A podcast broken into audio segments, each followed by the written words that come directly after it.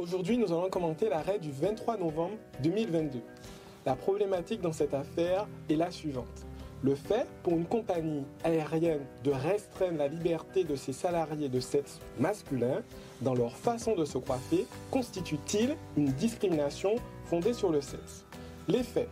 Un salarié, steward, qui s'est présenté au travail coiffé de tresses africaines nouées, s'est vu refuser l'embarquement par l'employeur au motif qu'une telle coiffure n'était pas autorisée par le manuel de la compagnie aérienne.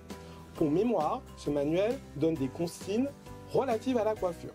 Pour les hommes, les cheveux doivent être coiffés de façon extrêmement nette. Limitées en volume, les coiffures doivent garder un aspect naturel et homogène. La longueur est limitée dans la nuque au niveau du bord supérieur de la chemise.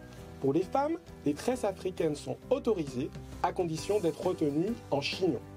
Le salarié était déclaré définitivement inapte à exercer la fonction de personnel navigant commercial et était licencié en raison de son impossibilité de reclassement à la suite de son inaptitude.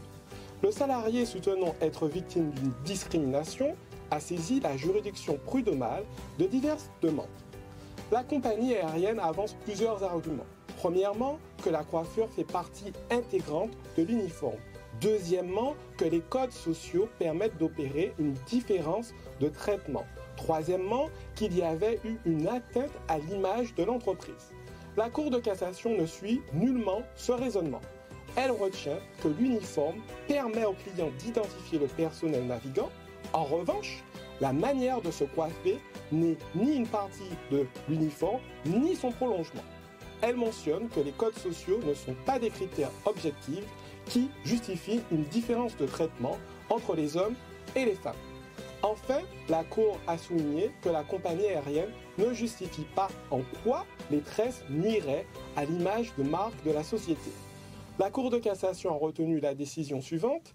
La différence de traitement qui consiste à autoriser les femmes à porter des tresses africaines attachées en chignon mais à l'interdire aux hommes est uniquement fondée sur le sexe du salarié.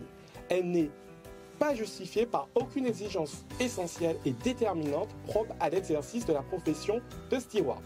Dans le cadre de cette profession, il n'est donc pas possible d'interdire aux hommes une coiffure autorisée aux femmes.